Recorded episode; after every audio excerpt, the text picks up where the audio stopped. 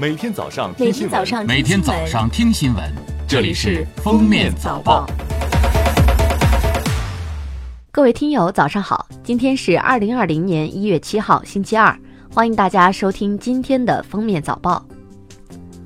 首先来听时政要闻。当前美伊矛盾升级，中国外交部发言人耿爽表示，强权政治不得人心，不可持续。美方日前的军事冒险行为违背了国际关系基本准则，加剧地区局势的紧张动荡。中方一贯反对在国际关系中使用武力。军事手段没有出路，极限施压根本行不通。中方将继续秉持客观公正立场，为维护中东海湾地区和平与安全发挥建设性作用。记者从2020年全国邮政管理工作会议上获悉，预计2019全年邮政业业务总量和业务收入分别完成1.6万亿元和9600亿元，同比分别增长30%和21%。业务收入占 GDP 比重接近百分之一，快递业务量和业务收入分别完成六百三十亿件和七千四百五十亿元，同比分别增长百分之二十四和百分之二十三。快递业务量连续六年稳居世界第一。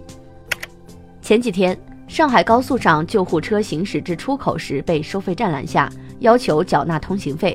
对此，交通运输部表示。救护车辆不属于收费公路管理条例规定的免交车辆通行费车辆范围，已要求各地交通部门主动联系医院、急救中心等单位，为救护车辆免费安装 ETC。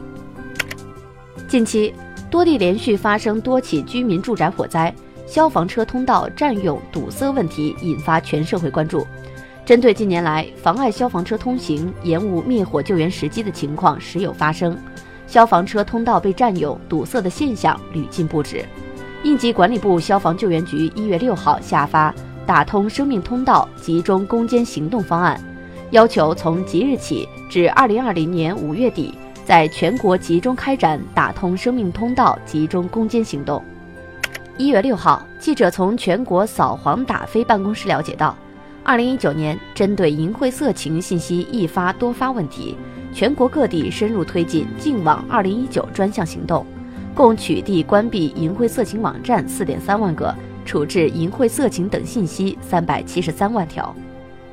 数据显示，二零一九年一至十一月，全国共追回外逃人员一千八百四十一人，其中党员和国家工作人员八百一十六人，追赃金额约四十点九一亿元人民币，有力削减了外逃人员存量。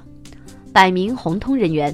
莫佩芬、肖建明、刘宝凤、黄平先后回国投案，百名红通人员已有六十人归案。下面是今日热点事件。中消协六号发布春节消息提示，建议消费者注意保护好人身财产安全，不见码就扫，不轻信飞来横幅和中奖信息，买年货按需选购，不轻信商家宣传噱头。订年夜饭，明确消费细节，注意定金还是定金。去旅游时做好功课，严防低价陷阱。预付式消费按需充值，以免遭无良商家卷款跑路。保健品消费，购买保健品注意识别，不信小恩小惠。前不久，同事间工资应不应该公开的话题引发热议。据媒体报道。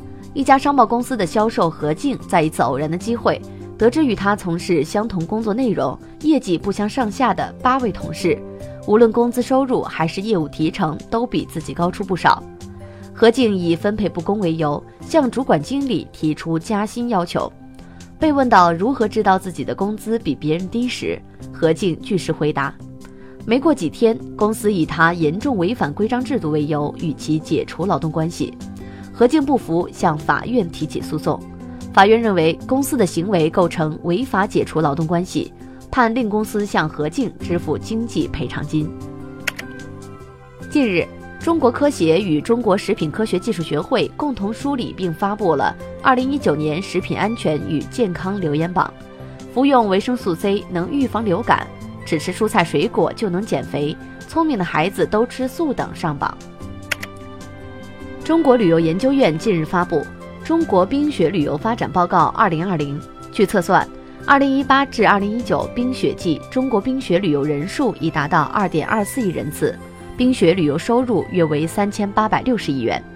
二零一九年十一月至二零二零年一月间，人气最高的传统冰雪旅游目的地依次是哈尔滨、海林、长春、沈阳、牡丹江、白山、大连、上智、漠河、延吉。一月六号，支付宝上线了年度账单。用户在支付宝 App 中搜索账单即可查看。二零一九年支付宝年度账单相比二零一八年更加克制，不再展示花费排名。值得注意的是，支付宝账单透露，今年春节集五福活动会再度开启。重庆江小白酒业有限公司与重庆市江津酒厂有限公司的江小白商标之争有了新进展。六号，重庆江小白酒业有限公司发布声明称。最高人民法院判定江小白公司胜诉，维持北京知识产权法院一审判决，撤销北京市高级人民法院作出的二审判决。最后来听国际要闻。美国总统特朗普五号表示，如果伊拉克要求美军从伊拉克撤军，美国将对伊拉克进行前所未见的制裁。伊拉克还需要偿付美军基地建设费用和军队维护费用。特朗普说：“我们在伊拉克有很好的基地，花费数十亿美元建造。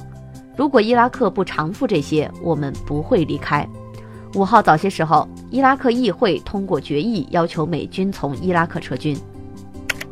伊朗政府五号宣布，进入终止履行伊核协议的第五阶段及最后阶段，放弃伊核协议中的最后一项关键限制，即对离心机数量的限制。